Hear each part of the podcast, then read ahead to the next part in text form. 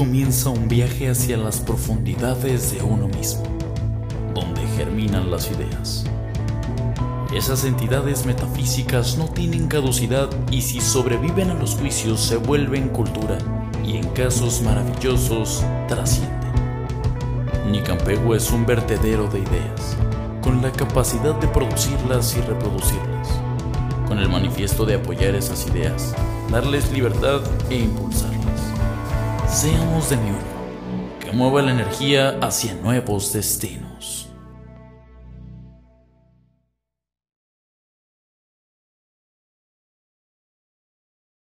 ¿Qué onda amigos? Ya estamos aquí de vuelta en su programa favorito de número uno de la televisión humorística. De la República Mexicana. De la República Mexicana. Apúntele bien. Pues estamos aquí, este. El día de hoy traemos un programa muy interesante.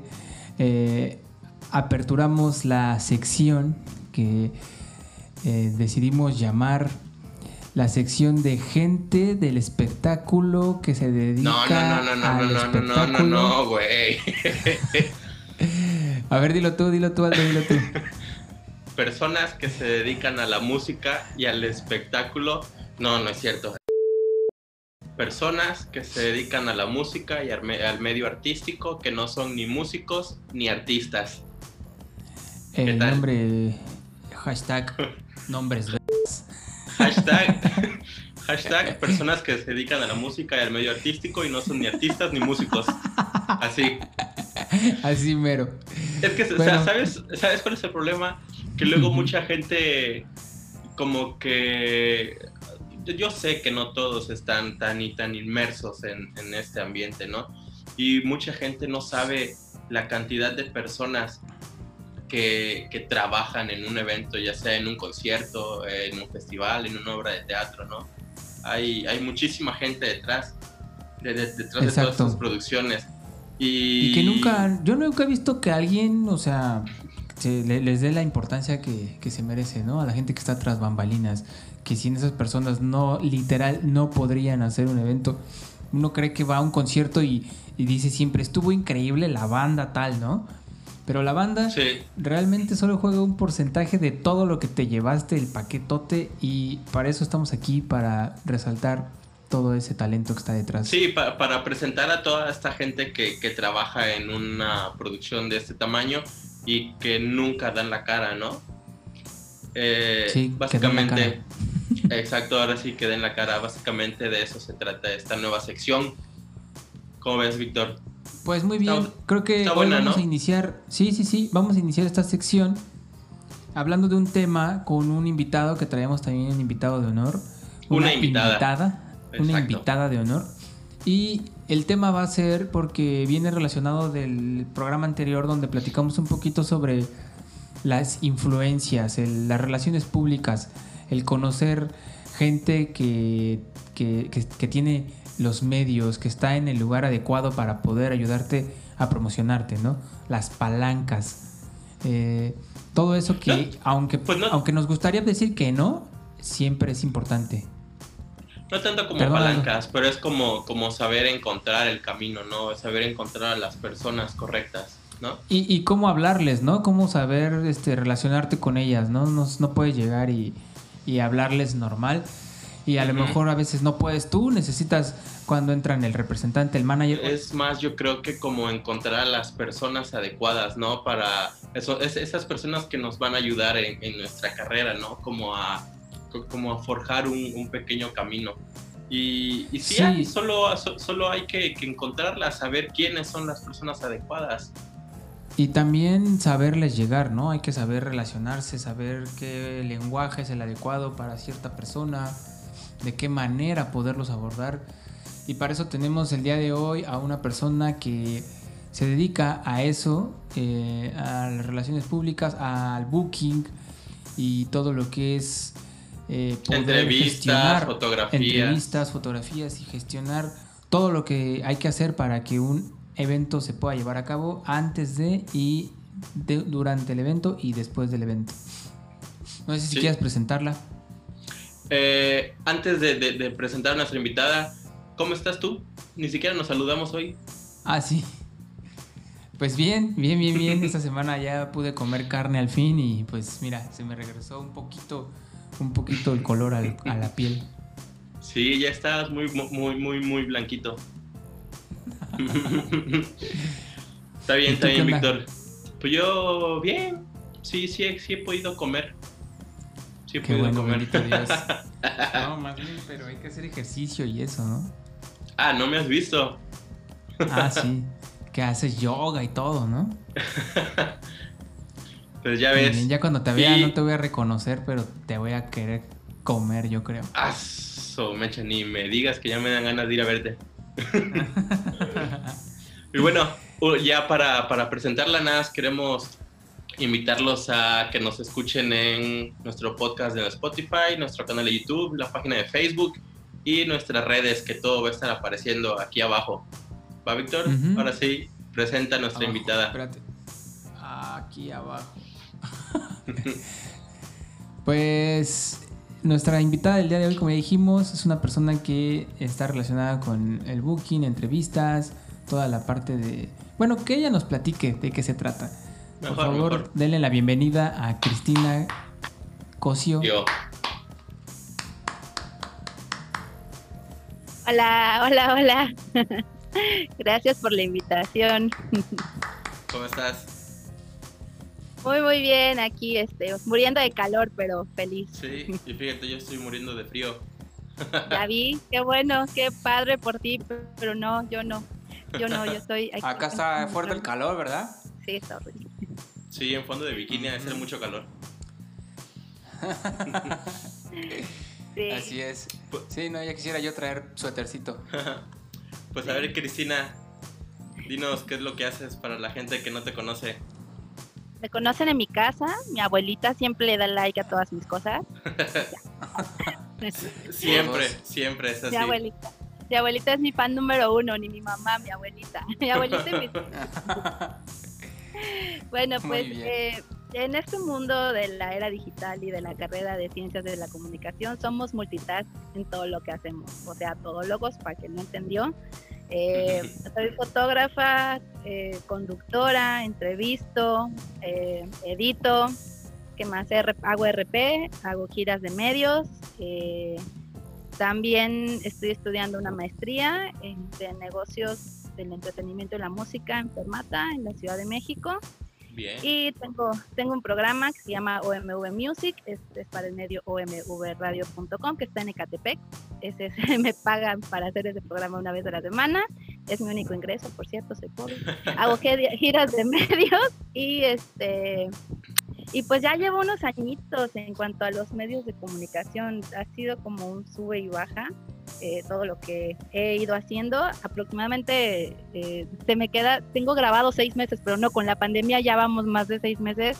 El año pasado, en septiembre, me fui a vivir a la Ciudad de México y ahí ya como que comencé más de lleno en todo lo que son las entrevistas. Y sí, es que allá es más fácil.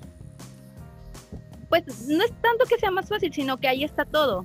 ¿no? O sea, es igual de complicado que estar aquí, o sea, aquí sí hay medios de comunicación y básicamente es lo que hice, me fui a la Ciudad de México a decirles que existe Cancún, que existe el sureste de México y que por favor nos consideren en sus giras de promoción, en sus conciertos. Fíjate que eso es lo que estamos haciendo, Víctor y yo, es lo que estamos tratando de, hacer.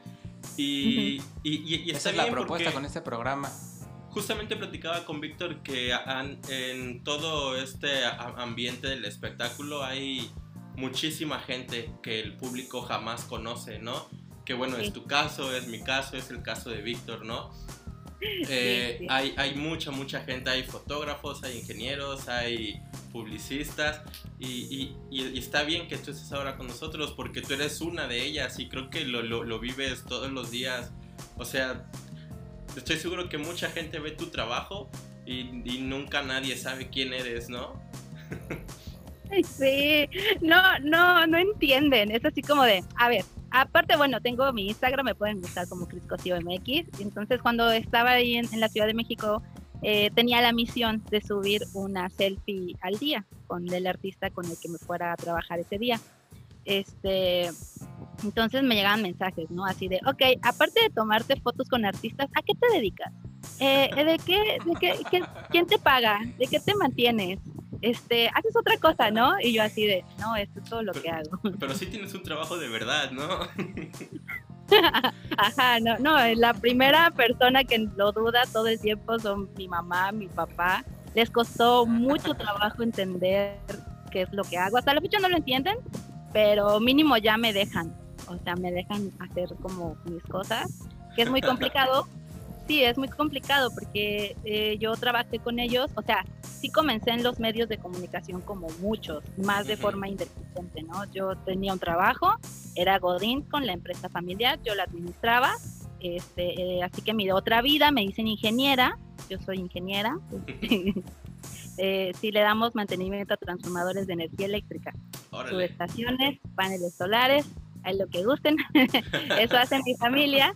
Teniendo esa mina de oro, yo les dije que no, gracias, yo no, yo no quiero trabajar por dinero. Yo quiero trabajar por lo que me hace feliz. Y eso es lo más difícil que ha sido para mis papás, o sea, poder aceptar que yo me dedique a esto cuando tengo ahí todo para poder hacerlo, porque este, también un año, el año antepasado, trabajé con una fondeadora de la Universidad del Sur. Hice un proyecto, estuve un año trabajando ese proyecto, lo terminé todo para poder hacer una, una gran empresa de, pues básicamente mi proyecto era un startup, pero era básicamente una página web donde tú podías encontrar todo lo que necesitaras para hacer un evento de cualquier tamaño, de cualquier tipo.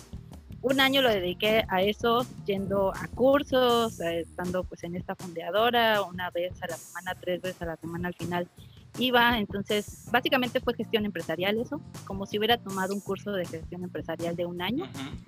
Eh, eh, sí, que es muy curioso porque es lo que reprobé en la universidad. sí.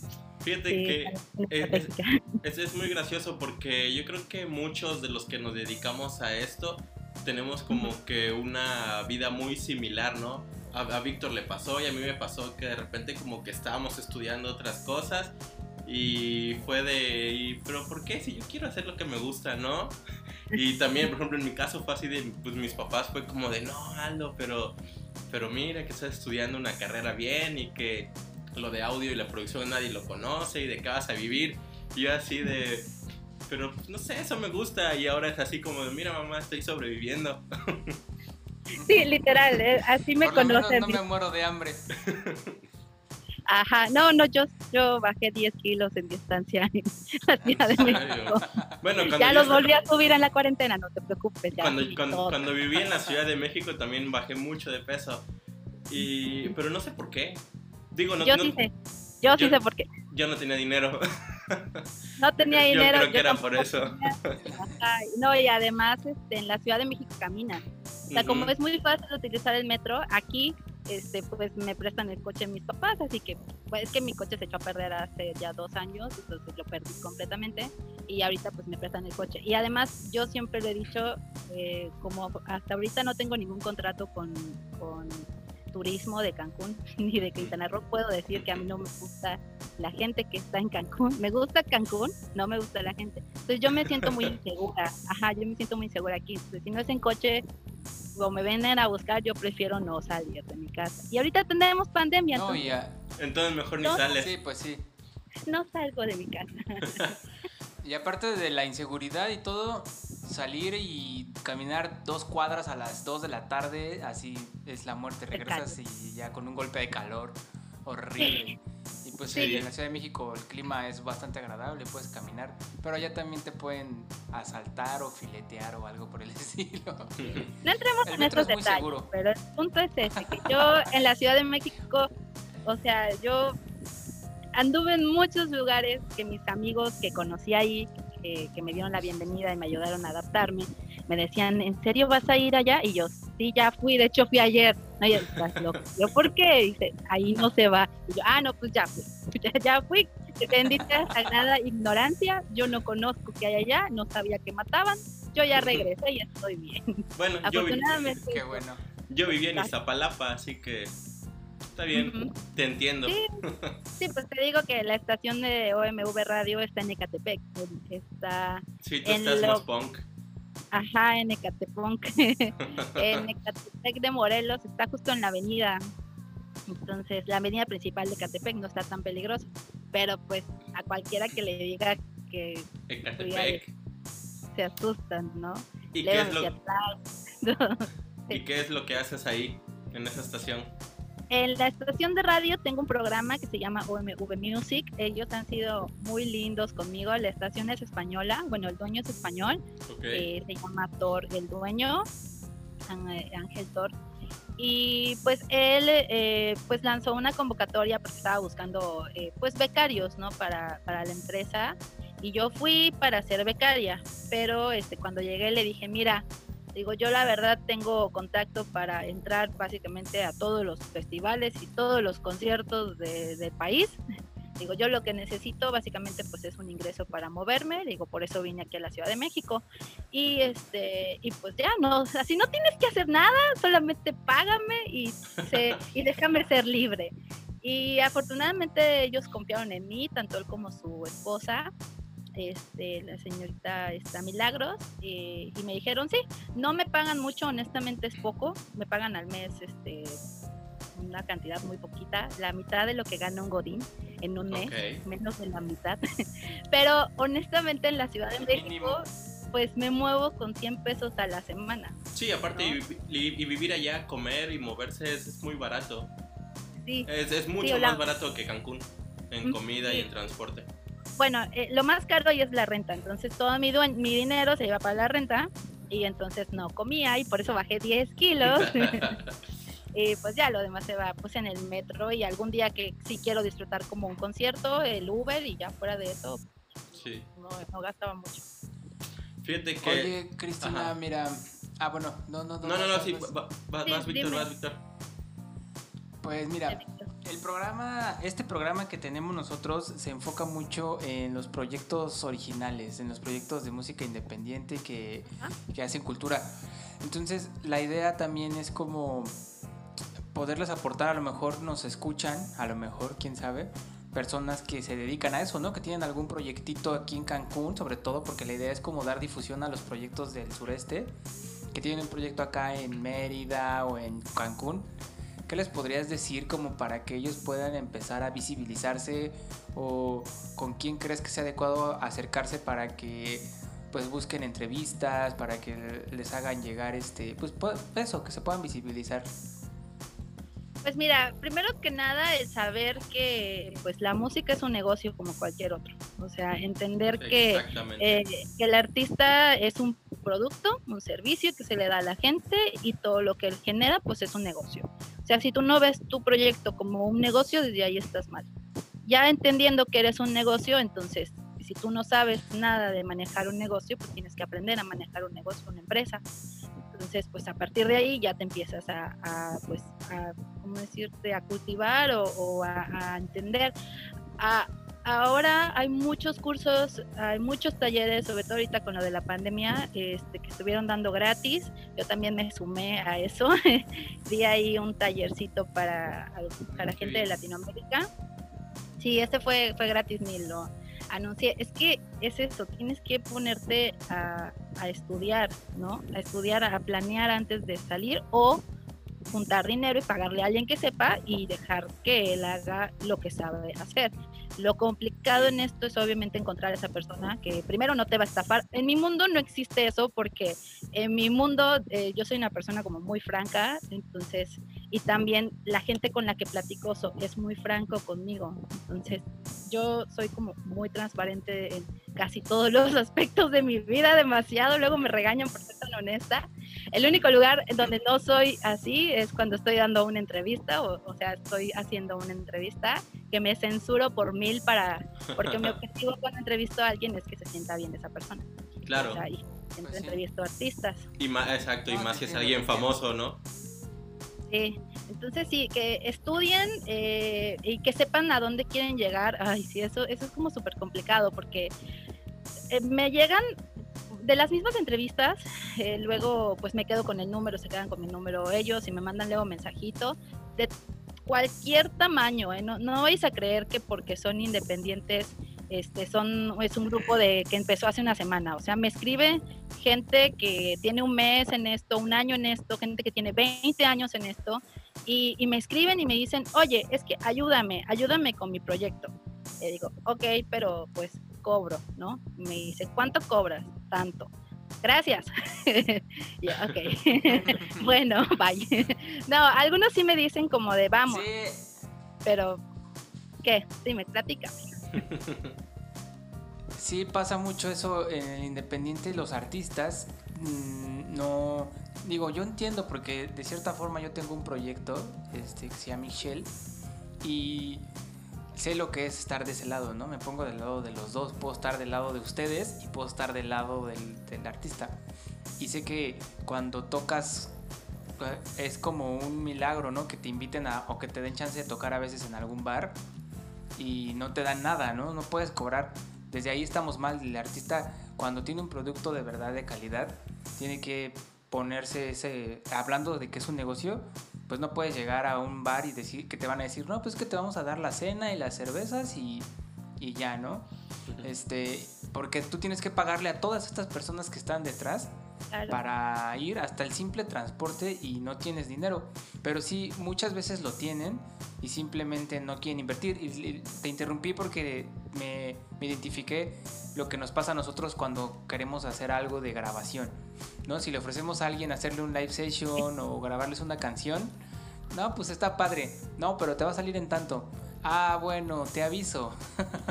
Exacto. No, imagínate, y lo grabar una canción es lo más importante, o sea, necesitas el producto para poder ofrecerlo. En mi caso, pues yo soy prensa y eso es algo como si lo ves inscrito, o sea, me refiero a las giras de medios, ¿no? La promoción. Si lo ves, pero si no le puedes mostrar como de forma tangible que lo que estás haciendo tiene un impacto. Eh, tenemos toda esta gente que de repente se ha creído un genial RP y te dice, no, pues a mí págame tanto, yo te consigo 10 medios. 10 medios con 100 seguidores o con un millón de seguidores que tienen un like en sus publicaciones y pues eh, los han tenido una mala experiencia, o sea, desde managers, productores, bookers, eh, empresas que les graban el audio, iluminación. Por supuesto la prensa no se queda atrás que se ha encargado de, estafar a la gente porque piensan que es fácil, porque piensan que, que por tener un contacto, eh, yo conozco a fulanito, este, ya con eso te pueden vender un servicio y no, no es así, obviamente como cualquier trabajo no es así. Y es eso, es entender que, cada uno de estos puestos que tiene, eh, que genera un músico, esta empresa es un trabajo. O sea, no, no, lo hacemos por gusto, la mayoría, los que podemos, porque también conozco mucha gente que está en esto y lo odia, pero este, como es todo. hay de todo. Sí. Sigue Como todo trabajo generalmente muchos camarógrafos, pero es porque la verdad está muy y, y, fíjate que yo conozco muchos camarógrafos que les gusta mucho lo que hacen, me toca trabajar con, con muchos muy seguido y les gusta un montón, Ajá. pero bueno, sí hay de, de, de, en todo hay de todo. Y, sí, y, fíjate, de, de, esto de lo que hablabas, justamente yo también hablaba con Víctor sobre, sobre lo mismo. Eh, sí es importante para un proyecto, para un artista, de, de lo que sea, eh, saber cómo, cómo, con quiénes trabajar, ¿no? La, la primer barrera es como saber eh, encontrar tu camino, ¿no? Hacia dónde. Que, bueno, como bien lo dijiste y ya lo habíamos platicado en programas anteriores, un, un artista es una empresa, ¿no? O sea, es, es, es, eso. Y por más que lo hagas por, por gusto, por amor al arte, pero, pero pues se tiene que, que, que, que, que redituar algo, ¿no? Y de ahí viene la parte de a quién te acercas. Porque no es nada más de decir, yo es que tengo un amigo que lo hace, ¿no? O sea, es saber que mi amigo lo hace bien, ¿no? Y que mi amigo pues no es cualquier es un persona. Profesional. ¿no? Exacto. Sí, que es un profesional en lo y que es, hace. Es, es complicado, es muy complicado. O sea, muchos de mis amigos saben que entrevisto y hasta ahí, o sea, tampoco saben mi trayectoria y son mis conocidos de toda la vida, ¿no? Entonces también yo ahí es donde entendí que esa gente no es mi cliente, entonces, como mi propia empresa. Dejé de buscarlos. Antes me molestaba mucho, eh, yo decía, oye, pues te tengo en el Facebook, ¿por qué no le das like a la cosa que estoy compartiendo, no? Mi medio, que es mis conciertos MX. Decía, ¿por qué no le das un like? ¿Por qué no lo compartes? detrás, ¿no? En tu foto, el que tienes en tu foto de pantalla. Ahorita, nos platicas de qué es eso. Está agarrando el, cartelito de Censo Villaparedes, el que era el trompetista del Panteón Rococó. Ok. Muy bien. antes, antes. sí. Pues sí, este, y yo, yo me molestaba mucho, ¿no? Entonces entendí eso, entendí que ellos no son mi público meta y que tenía que encontrar nuevo público y, pues me fue muy bien en que me fui a la Ciudad de México y, ha sido muy bonito todo, todo esto. Pero sí, o sea, es que es complicado. Es, es como si te dijera, busca un manager, ¿no? Y dices, ok, es que luego parecen como inalcanzables, ¿no? Y luego también mucha gente se pregunta de, ¿pero qué hace un manager? Y hasta los mismos músicos. hay, hay, muchos músicos que no saben para qué es un manager, ¿no? Pero bueno, yo, yo, yo, yo, creo que poco a poco vamos a ir hablando sobre esto en los siguientes programas. Porque sí, es, es bueno eh, mostrarle a, la gente o a las mismas bandas de toda la gente y la, con la que pueden trabajar, ¿no? Porque no es nada más trabajar ellos solitos. Y ya grabé 20 canciones y nadie me escucha, pero ¿por qué nadie me escucha, no? Pero bueno. Es que yo siempre les digo, el 50% eh, dentro de tu producción musical hay muchas partes, ¿no? La letra, la producción, el género, la esencia, este, cómo cómo expresas tus canciones, tu público. Y aparte de todo eso, ya que tienes tu canción, el otro 50% es cómo la vas a difundir. No importa si es en una entrevista, en un periódico, tú mismo, en las calles, no importa, pero la difusión es el otro 50% de, de la música, como cualquier empresa. Claro. Eh, pero en este caso, pues sí, la difusión es muy, muy, muy importante. Y, y eso es algo que, pues, yo como RP, eh, que el RP, luego, ¿qué es el RP? Relaciones Públicas. Eh, o coordinador por sus siglas en inglés. Sí, por, sí, el PR. siglas en náhuatl. o el, o el este, encargado o gerente de prensa o de difusión, que es este, pues básicamente el que te, acomoda o hace toda la estrategia eh, de medios de tu lanzamiento, de tu canción, de tu disco, de tu concierto y pues puede ser por evento, puede ser por de toda la vida, pero muy pocos, o sea, es muy complicado la verdad. Eh, creo que lo más difícil es que eh, el producto es un ser humano, ¿no? Entonces, eh, de por sí es complicado el, internet entendernos nosotros mismos. En una empresa de otro rubro, de otro, de otro giro, pues aunque no te guste lo que estás haciendo o si estás de malas o lo que sea, la chamba se tiene que hacer y bueno, en este caso el cantante, el escritor, el compositor trabaja con sus emociones y pues si no existe ese, ese elemento creativo, pues el manager, el booker, el de prensa no podemos trabajar, no hay, no hay con qué trabajar. Claro. Y luego te dicen ellos, ayúdame, ¿no? A desarrollarme. Entonces, ahí es donde vienen, qué hace cada una de las, de las partes dentro de la empresa. A mí me costó cambiarme de ciudad, obtener dos años de preparación para dejar a mi familia, aparte obtener una beca enfermata, esperar que se abra la maestría y, irme a la maestría. Primer semestre entré a las 7 de la mañana en la Ciudad de México, que me quedaba dos horas de distancia, pero pues bueno, me fui ahí. Sí, no, normal. Eso me costó a mí para llegar a, ya casi al final del primer semestre. Ahorita estoy ya terminando el segundo semestre eh, casi al final del, primer semestre para que mis mismos compañeros hicieran una exposición y dijeran, este es el booker, este es el manager, este es el de prensa, este es el productor y así es. O sea, a mí me costó eso. y, luego me, molesta mucho que luego vengan y me dicen, oye, pero no entiendo, explícame. Y yo así de, págame. A mí me costó. Oye, me, me viene una duda, una pregunta. ¿Cómo? Ahorita que hablas de todo esto, te iba a preguntar algo, me surgió una duda.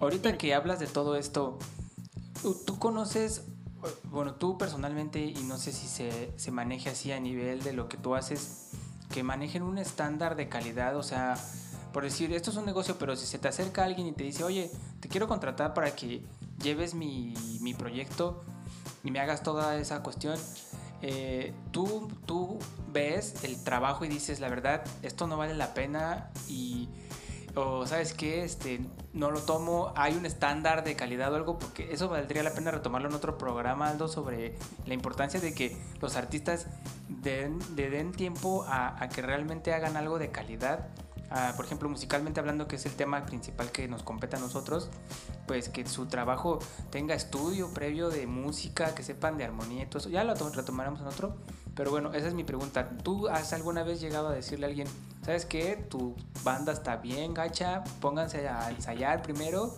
y ya después me hablas?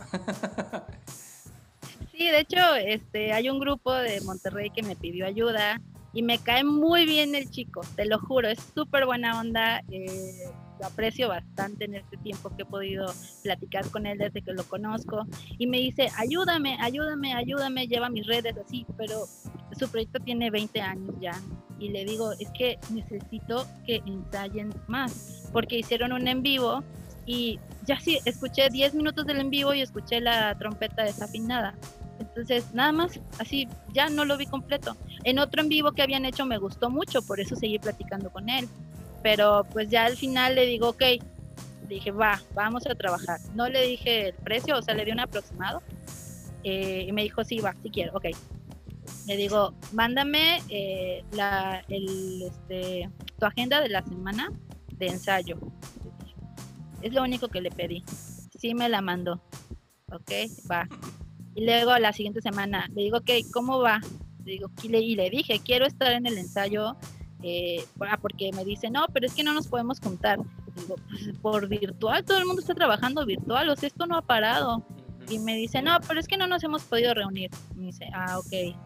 porque si vas a querer que yo empiece en esto, quiero estar en la junta o en tu ensayo de donde estén todos. Porque lo que había hecho es separar metales y vocales y que no sé qué, o sea, había separado todo eh, en la semana y el viernes se iban a juntar todos. Y dije, ok, quiero estar en un ensayo.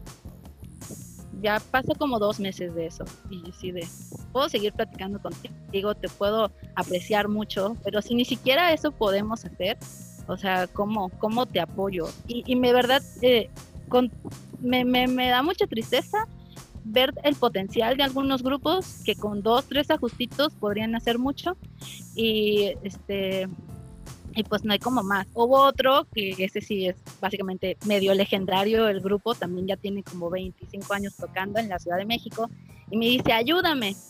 Pero a mí me da cosa porque este, me dice él, ya, ya trabajamos anteriormente con un manager, manager y pues este, nos estafó entendimos, vimos, supimos de varios contratos que él había hecho, los cobró y a nosotros nos pagó una miseria por eso y nosotros enojados con el, con el lugar que nos contrató hasta que nos enteramos que la cantidad que habían pagado que nunca nos llegó a nosotros. Entonces digo, ¿con qué cara llego yo a decirle págame por prensa? ¿No? O sea, porque él está buscando un manager, él está buscando alguien que los acompañe, porque evidentemente eh, no les ha ido muy bien. Y yo no es que no tenga las herramientas, tengo las herramientas para seguirlo, pero para mí es un compromiso y es algo que les he dicho, platico mucho con los grupos, tener un grupo musical o un proyecto es como, es tener una relación, o sea, pero es un matrimonio básicamente, te saltas todo el noviazgo y te vas directo al matrimonio, es un compromiso de por vida, porque si no lo ves así, no va a funcionar tu proyecto, no va a funcionar. Y al igual que en un matrimonio va evolucionando, va cambiando, a veces estás enamorado, a veces no, es lo mismo con, con tu proyecto musical. Entonces, si vienes con todas las ganas del mundo hoy, porque hoy terminaste tu canción, y en un mes estás desilusionado porque ya no tienes nada que hacer. Y me dices, ay, es que no me fue muy bien con mi producción, digo, pues hay mil formas de llevarlo a otro nivel, pero pues obviamente tienes que, que saber que lo haga y esto es mucha estrategia, pura, pura, pura estrategia. Entonces sí, a mí me llegan muchos, me llegan muchos correos por parte de mis conceptos MX, eh, correos, mensajes, mensajes de, en las redes sociales, te dejo aquí mi proyecto, este, difúndelo. está bien, está bien, o sea, esa es la forma en la que se comienza, pero así como tú, llegan muchos a la semana, ¿no? Y ahí es donde entra el trabajo de un RP. O sea, el trabajo del RP es convencer, que básicamente es lo que hago yo también aquí en Cancún con los medios. Eh, el trabajo del RP es convencerte que el artista que vas a promover vale algo, ¿no? Que, que, es una nueva propuesta. o, Ah, que pues sí, o que te va a generar algo, no importa si es dinero, audiencia, te tiene que generar algo. Y pues eso es lo que luego a los grupos nuevos pues les hace falta, ¿no? Porque piensan que porque se vayan a parar a Televisa les van a decir, sí, mijito, pásate, toma, una entrevista.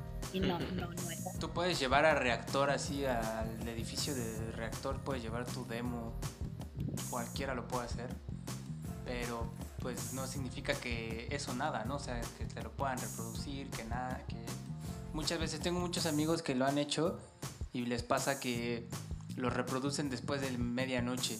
Ponen su canción como a la 1 o 2 de la mañana y ya, ¿no? Bueno, ya cumplimos.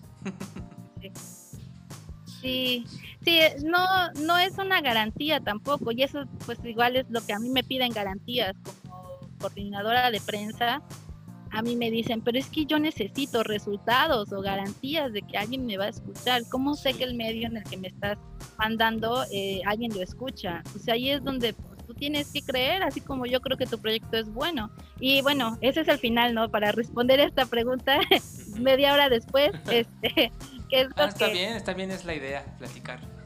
¿Qué es lo que les diría? En resumen, eh, lo que cualquier artista tiene que hacer para poder eh, llevar a otro nivel su proyecto o poder mostrarlo mejor, ya sea entre un productor o un promotor o cualquier persona, Primero tiene que saber, obviamente, a dónde quiere llegar, visualizarlo, a dónde quiere llevar su, proyecto, estar muy seguro de eso, más allá del género musical que tocan, sino estar conscientes de que se van a dedicar a esto y que van a hacer lo necesario para hacerlo, como en mi caso, cambiarte de ciudad, dejar todo lo que tienes ir a buscar. Eh, eso, buscarlo. Lo, hemos platicado muchísimo, tanto promotores como amigos del medio, eh, músicos. Tienes que ir a buscar las cosas, no te van a llegar eh, mágicamente, ¿no? Tienes que ir y este, encontrar a esas personas. ¿Cómo, ¿Cómo las encuentras? Pues preguntando. Preguntando, investigando, este, viendo entrevistas. Si tu artista favorito es, no sé, un ejemplo, Marilyn Manson, pues escucha las entrevistas de él, estudia su historia, aunque parezca hasta cierto punto ridículo para la gente que no está metida en esto, pero yo estudio viendo las entrevistas. Mi, mi estudio es en las conferencias de prensa o sea, personal. Yo, yo muchas de las cosas que, que me gustaría aplicar en algún grupo es este, lo que la misma, los mismos músicos me han explicado. También he entendido que así como me cuentan una cosa hoy, mañana me cuentan otra cosa completamente contraria en otra conferencia de prensa o en otra entrevista, porque al final somos seres humanos. Pero lo más importante eh, que tienes que hacer es encontrar a la gente que le guste tu proyecto, que le guste lo que haces o que te ame, no importa de qué forma, pero tienes que encontrar a otra persona y a otra persona y a otra persona que te apoye, porque tú solo puedes lograr muchísimas cosas, pero sin el apoyo de otras personas no vas a poder hacer nada. O sea, aunque seas solista, necesitas a alguien para grabar, necesitas a alguien para feedback. Entonces, es muy importante encontrar a la gente que le guste tu proyecto. Como alguien que te entienda, ¿no? Como una pareja. Pues alguien que yo siempre les digo, la música es comunicar, no importa qué, el punto es comunicar, mover emociones a, a, otra gente. Y pues lo primero que tienes que hacer es mover las emociones y conectar con la persona que te va a promover. No importa si es el productor, el manager, el booker, el de prensa. Si esa persona no cree en lo que tú estás haciendo, no te va a promover con el mismo cariño, con el mismo corazón y con la misma este, intensidad que se necesita en este mundo de la música, porque así como tú hay un millón de personas que, que ahora ya con las redes sociales puede hacer muchas cosas. Si tú no estás triunfando de esa forma mágica de la viralidad eh, en internet y necesitas contratar a alguien que te ayude, pues esa persona tiene que estar, te tiene que gustar tu proyecto. Si, si no encuentras a alguien que le guste tu proyecto, no va a pasar. Ahora, si hay gente que trabaja por dinero, o sea, exclusivamente por dinero, que aunque no le guste el proyecto lo promueve, también la hay. Es un negocio, es una empresa. La hay. A esa persona, si tú le pagas lo que te está pidiendo, como cualquier trabajo, siendo un profesional, te va a dar los resultados que tú necesites. Pero lo mejor es que encuentres a una persona que le guste lo que haces y aparte este, te entregue resultados de lo que te está ofreciendo, en cualquiera que sean los servicios.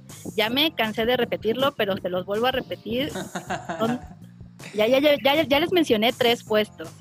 Manager, booker, productor, coordinador de prensa RP, que puede ser o no puede ser lo mismo el coordinador de prensa. Ahora ya, ya les di los nombres, googleenlos o podemos concretar una asesoría si gustan. Exacto, sí, que te, que, te contacten, ¿no? Para, porque seguramente hay, hay, hay, mucha gente que dice, ¿y qué hacen esas personas? ¿No? O sea, ¿qué hace un booker o qué hace un manager, no? Entonces, pues igual si quieres dejamos tu, tu contacto, tus redes. Sí, sí, dejé mi contacto ahí. Este, me pueden encontrar en todas las redes como CriscoCOMX. Eh, mi Instagram es ese lugar sagrado donde a cualquiera que me mande un mensaje le contesto y aunque sea con un corazoncito ya lo ya lo vi, siempre contesto en mi Instagram. Contesto más rápido que mi WhatsApp, por cierto. Porque en mi WhatsApp tengo muchos grupos de prensa y de muchas cosas está bien que digas de toda esta gente, porque luego eh, cuando, cuando empezamos a entrar a, este medio, pues no sabemos, ¿no? Qué gente es la que trabaja, no sabemos. Eh, a lo mejor creemos que un ingeniero es el que se dedica a todo, ¿no? O Yo, a lo mejor yo, yo creo como músico nuevo, creo que la, persona que me va a grabar en el estudio es la que se va a dedicar de todo esto, ¿no? Pero no, a lo mejor sí, ¿no? puede puede haber algunos casos en las que si, si, no hace todo, hace gran parte, ¿no? O a lo mejor te ayuda a, contactar a más personas, ¿no? Son agencias, son agencias. En una agencia tú puedes encontrar todo, se llaman agencias 360 y sí, ellos te hacen todo, pero es una agencia y pues obviamente ya con contrato. Y, y, en esta agencia hay todas estas personas, ¿no? O sea, me refiero que no lo hace una sola persona. Entonces, por si quieren saber qué, qué, es lo que hace cada una, pues aquí está esta mujer. para que le hablen, para que la busquen. Sí, búsquenme. otra cosa, Cristina. Desde que empezamos vemos tu imagen de mis conciertos, pero no nos has platicado qué es eso. No, ya sé, perdona. Bueno, mis conciertos MX es mi bebé, es mi cosita bonita. es un medio de comunicación digital, ahí dice medio digital y promoción de conciertos. Eh, yo la comencé desde el principio con el enfoque nacional. Yo, o sea, yo lo inicié aquí en Cancún en Cancún, en el sureste, porque comenzamos en el Tecate Arcadia. Este, entonces, yo siempre he tenido la, la, visión de que sea nacional y ahora por la misma presión de los artistas y de los RPs y los managers, ya lo tenemos que hacer mínimo latinoamericano, porque ya me llega gente a entrevistar de Argentina, entrevistado de Perú, de Chile, de Uruguay. Entonces ya este, pues esto se hacía, se ha hecho más latino y también tengo una RP muy linda que se llama Mariana. Y ella me manda pura gente este, que ya se ha nacionalizado o no de Los Ángeles que pues entonces pues yo los he entrevistado en esta cuarentena a mí me ha beneficiado un montón la verdad en cuanto al trabajo sí porque ya con el internet pues los puedo entrevistar pero bueno el objetivo de mis conciertos MX es difundir información oficial y cubrir cualquier concierto festival o evento que sea en vivo sin importar el tamaño sin importar si el grupo es conocido. Cualquier género musical apoyamos eh, siempre y cuando pues sea en vivo y pues esto eh, lo comencé aquí, de hecho voy a usar mi acordeón. Tenemos una página web, ahí está toda la información, por cierto. Está, es misconciertosmx.com. Vamos a dejar toda esa información también aquí abajo del video. Ajá, por favor. Esto lo inicié en el 2016 y se fundó en el 17 de marzo o 14 de marzo del 2017. Realmente es, es nuevo eh, mis conceptos MX ha sido, es, es donde deposito todo lo que he logrado generar eh, desde que comencé en esto. No me acuerdo en qué año, ah, no, sí, 2016. En el 2016 comencé en los medios, eh, un amigo me dio la oportunidad, no sé si ustedes lo ubiquen, a Joaquín Bimena. ¿Ustedes ubican a Joaquín? ¿No? no pero saludos. Bueno, saludos a Joaquín. Él fue el primero que este, yo le dije, ay, me gustan los conciertos. Me dice, bueno, vente. Entonces yo chequé, yo llevé la prensa del concierto de Molotov del 2016, que cuando vinieron estuvieron aquí en el Nichupté. Eh, creo que también ese, no me acuerdo si vinieron con la, la toma o con la Berizol, la verdad no me acuerdo.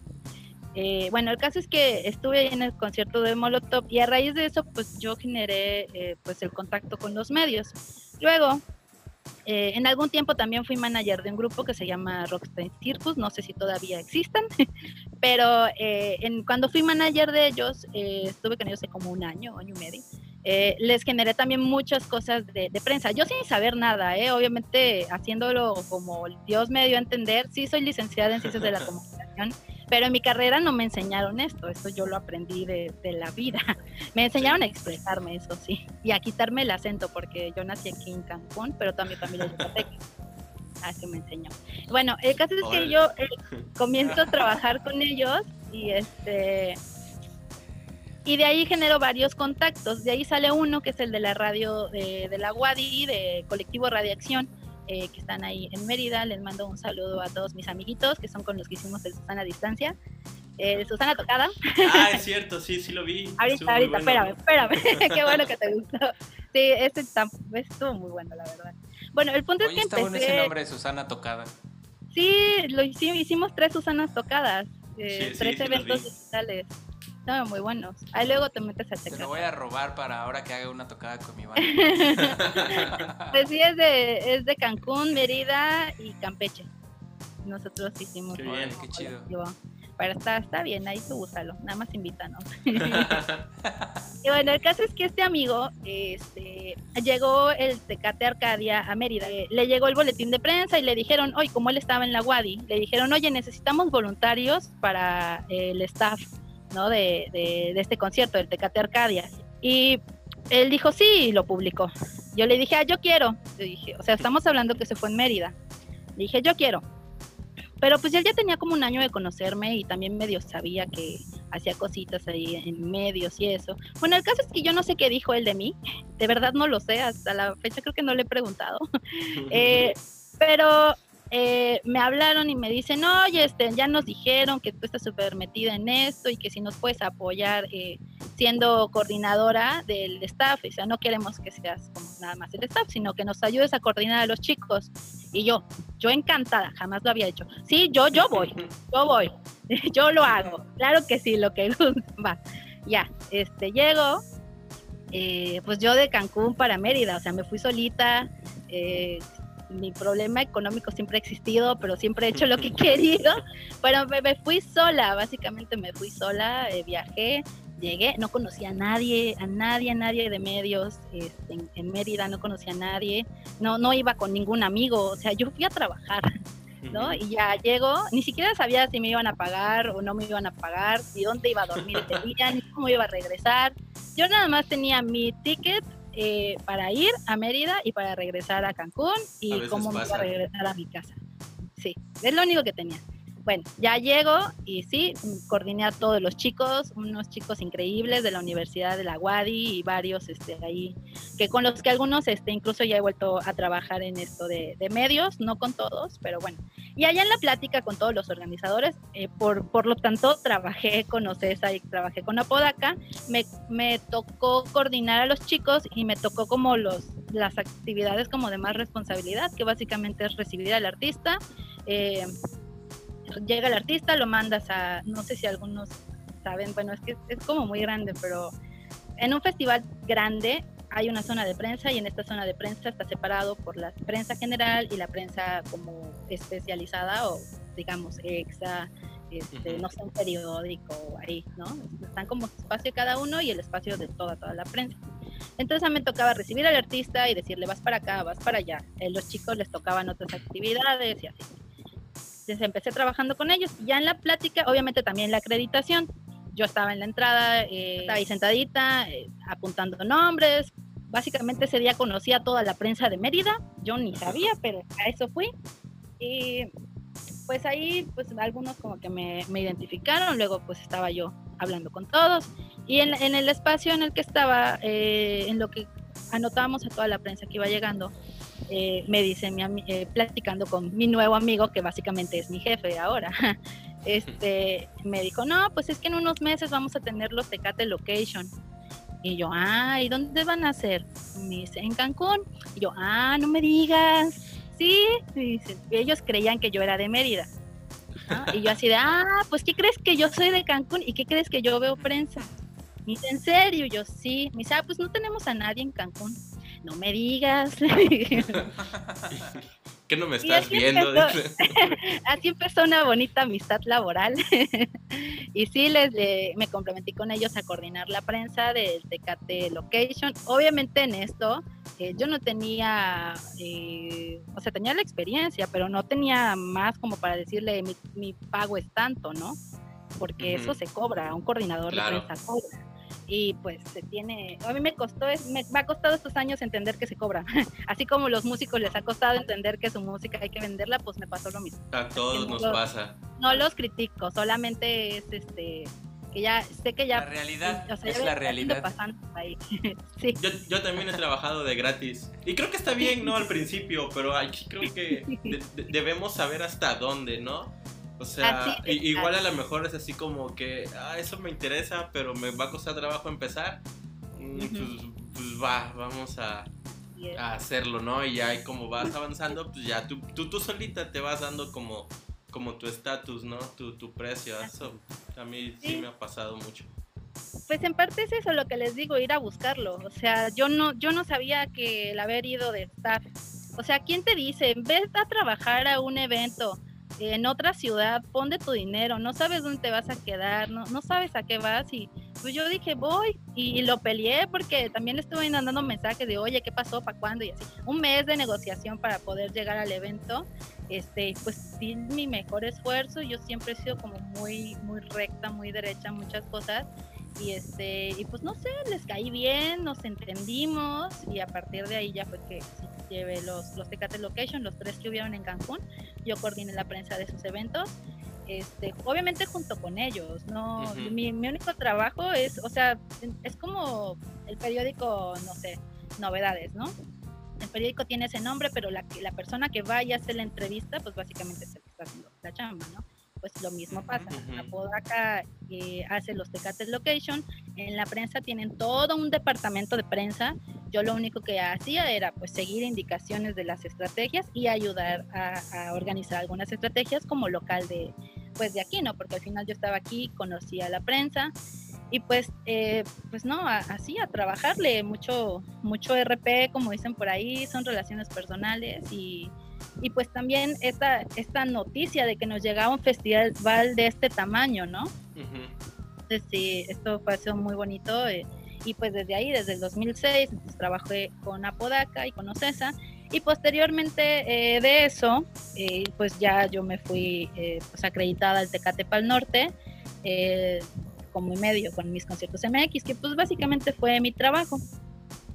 Ahora, ¿cómo hice esto de que sea nacional? Pues la única forma es delegando. Me dio mucho trabajo poder delegar esto, pero con mucho esfuerzo eh, pude como prestarle mi marca y mi nombre a algunas personas porque hasta cierto punto yo quiero que mis conciertos MX sean un semillero de todo este trabajo que aunque son pocos años pues han sido un trabajo constante. Y pues no dejar nada de hecho. pues sí. y está bien. Sí sí entonces eh, he, agregado gente, eh, de repente me llegan mensajes, me llegan muchos mensajes de grupos y también me llegan mensajes de, personas, de fotógrafos, de escritores, este, de prensa y muchos chicos, ¿no? Que quieren ir gratis a un concierto para mí. Todos queremos ir gratis a conciertos. Todos queremos ir gratis, claro que sí. Eh, y pues pues me toca decirles, sí está bien, ¿no? O sea, los pongo a prueba, los, los evalúo, los chicos. Y así ya tengo ahorita un equipo de trabajo. Tengo un chico en, en la Ciudad de México, aunque yo me fui allá, la Ciudad de México es tan grande que nos dividimos. Él tiene unos foros específicos y yo veo todo lo demás y cuando yo no puedo, él, él va, este chico estudia, trabaja y aparte cubre el medio y yo no le pago. él lo hace con amor, él lo hace con amor porque le gusta mucho y porque también yo me he esforzado mucho en cuidarlos. son, son mis niños, son mis bebés y yo todo lo que genero lo genero para ellos. O sea, sí quiero que salga en el medio, pero pues final quiero que ellos lo hagan. O sea, mi, mi, mi misión es, de, es que siga existiendo mis conciertos MX aunque yo no esté. Esa es mi misión. Entonces mi trabajo es eso, abrirles las puertas a ellos a través de mi medio. De hecho, al inicio, este, yo no quería aparecer en el medio. Yo, yo hacía lo posible por no estar a cuadro en el medio porque yo lo que quería era que otras personas lo tomaran y lo utilizaran. Pero ya que llegué a la Ciudad de México, me dijeron, pero es que tú eres la cara del medio. Entonces, tu medio, la que conocen es a ti, entonces tienes que salir aunque los demás salgan. Y yo, bueno, está bien. Entonces, a, a regañadientes comencé a salir y pues también a mucha gente como que le empezó a gustar, empezaron a seguir más lo que hago y ya ahí como que empezó la producción, apliqué mi producción. y pues ya, este, pues que tengo el espacio para hacer entrevistas, para promover artistas y ya. Pero, o sea, también a lo que quería llegar, perdón que hable tanto. Está bien, está bien. ahí tú lo vas a tener que editar. este, es que eh, como tengo todos estos conocidos con los que fui trabajando a lo largo de estos pequeños años, pues a mí me llega toda la información oficial y como a mí me conocen personalmente y saben cuál es mi medio, mejor, para no tener problemas con ellos, lo mejor que hice fue que en el medio no se difunde información falsa.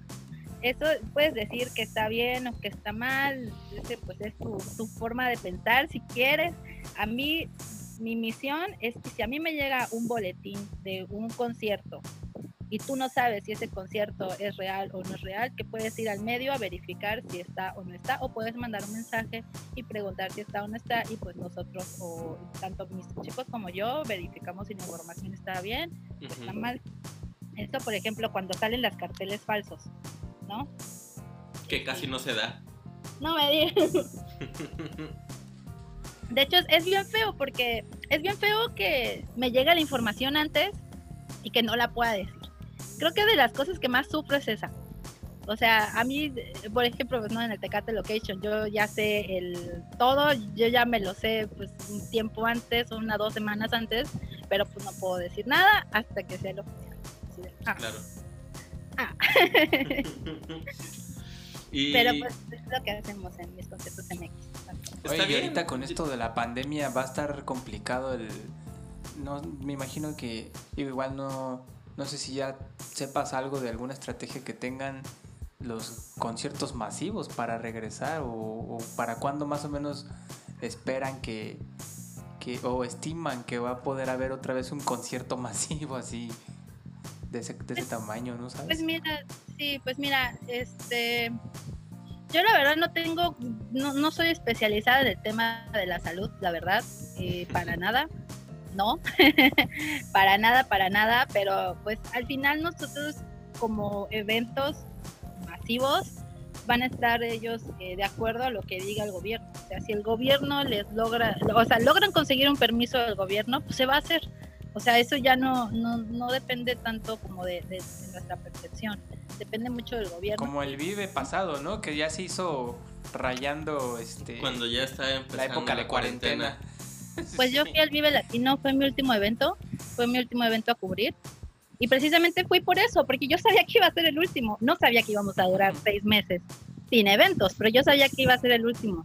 Yo dije, en dos meses no voy a ir a ningún concierto. No sabía, ¿verdad? Pero fui bajo mi propia responsabilidad, o sea, y esto es algo que incluso hice un video hace rato de los autoconciertos, porque en la Ciudad de México ya se están dando autoconciertos con o sin semáforo rojo, y eso es algo que pues, eh, hay que dejarlo claro. Todas las propuestas que están saliendo eh, de autoconciertos están para que tú vayas a un evento, aunque estemos en lo peor de la pandemia, el evento no se va a cancelar, porque así se pidió el permiso y con esa justificación se está haciendo. Por eso es un autoconcierto.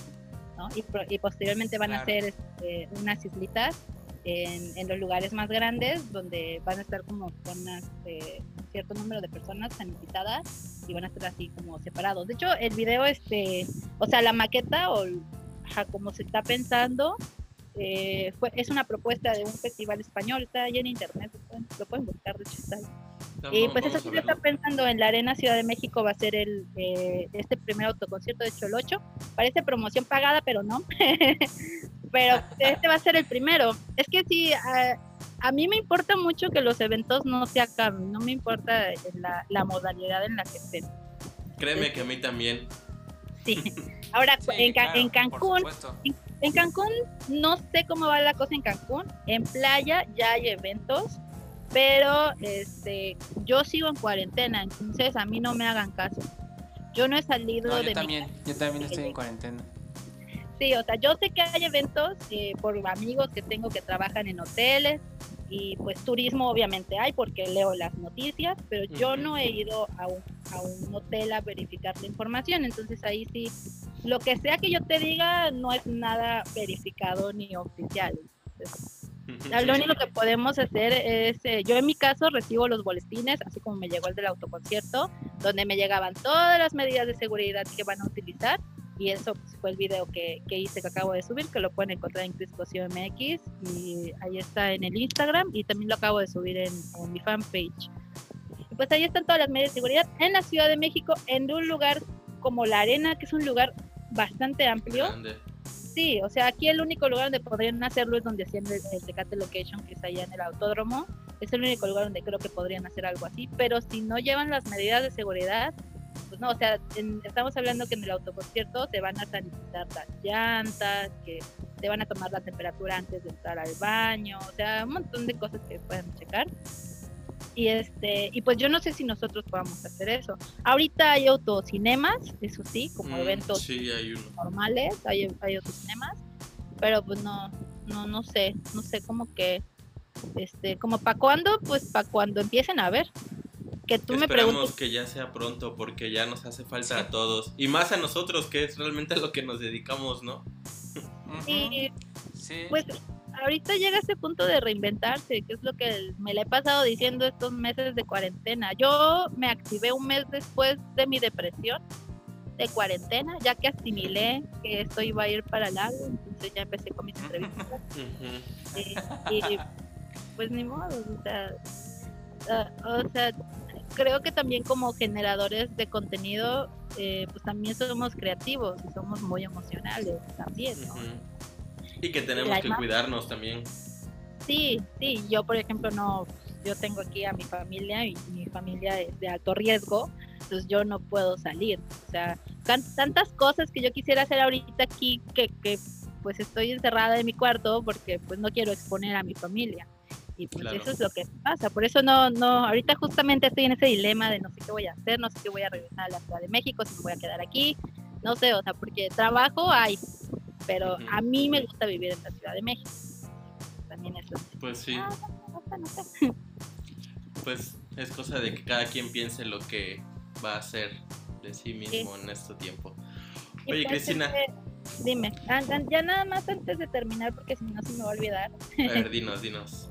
Este, tengo, te digo aquí mi apuntador. Ya. ok, ya.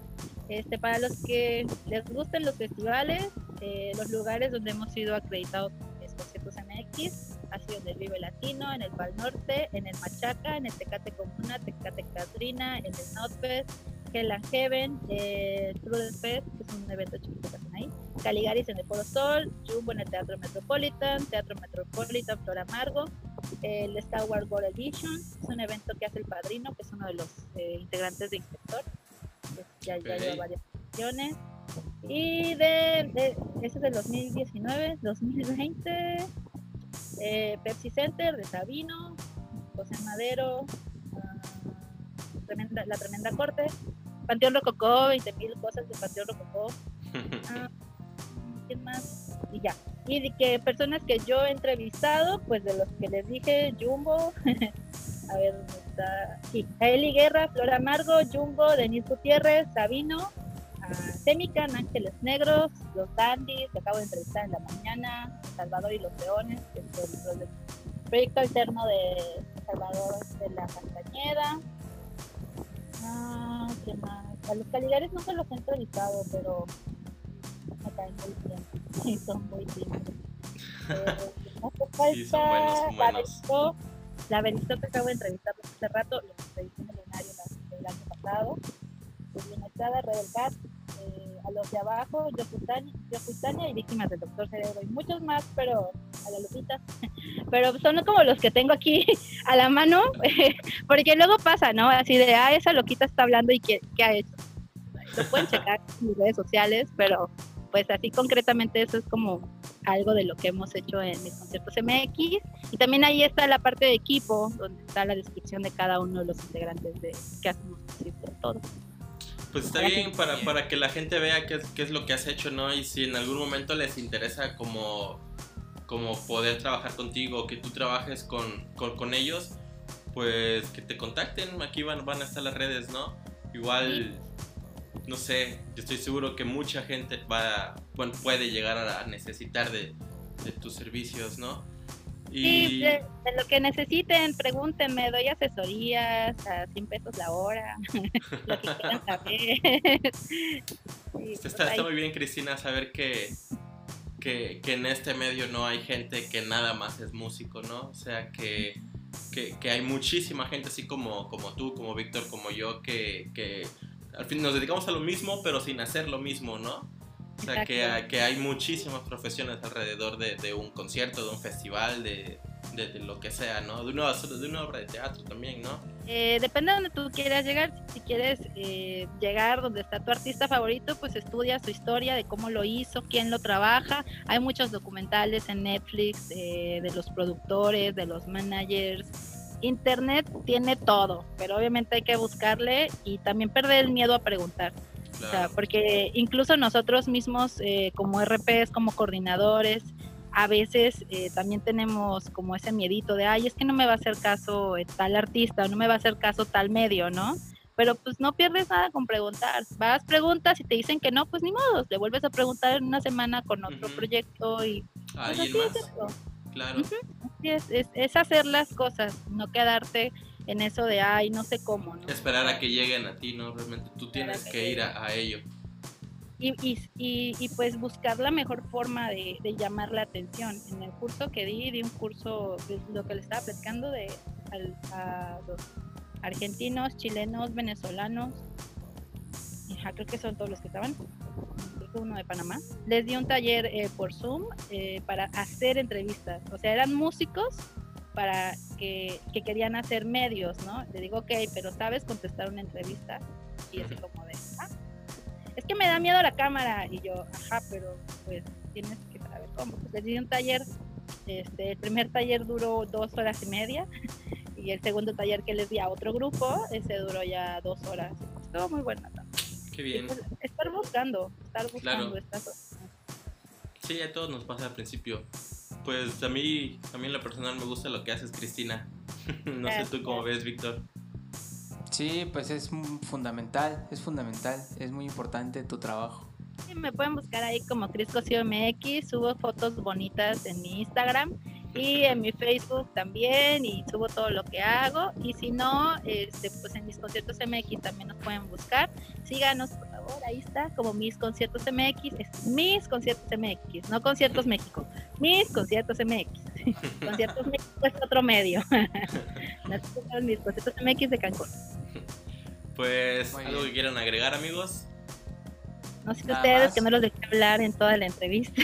No, porque estuvo muy bien todo lo que dijiste. Yo creo que, a mucha gente le, va a servir o nos va a servir a todos esto que platicamos. Sí, exactamente. La idea es que hables tú, no nosotros. Pues a mí, a mí sí me gusta que haya gente que, se, que, le guste dedicarse a, todo este medio, ¿no?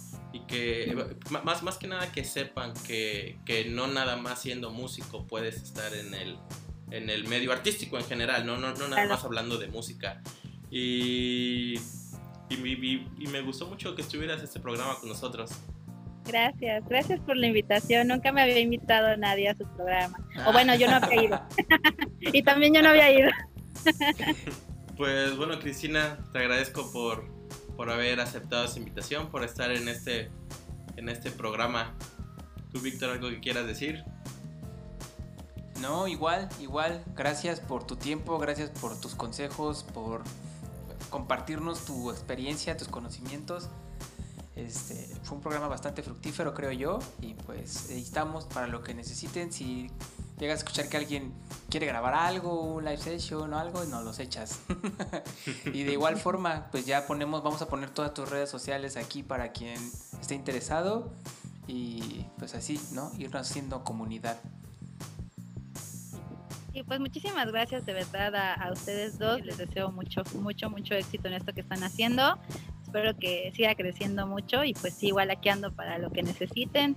Pues muchas gracias, en serio. Y pues sí, invitar a todos los grupos a que pues se pongan en contacto también con ustedes y pues también conmigo. Eh, nosotros yo creo que empezamos esto porque amamos la música y pues queremos que, haya mucha más música. Claro, que es justamente por eso que lo empezamos a hacer también. Muy bien, pues ya, es todo. Tomen agua, Sí, tomen agua y bañense mucho. mucho, no salgan de su casa. Exactamente, y lávense las manos y hagan ejercicio. Sí, pues bye, gracias. Nos vemos. Adiós. bye.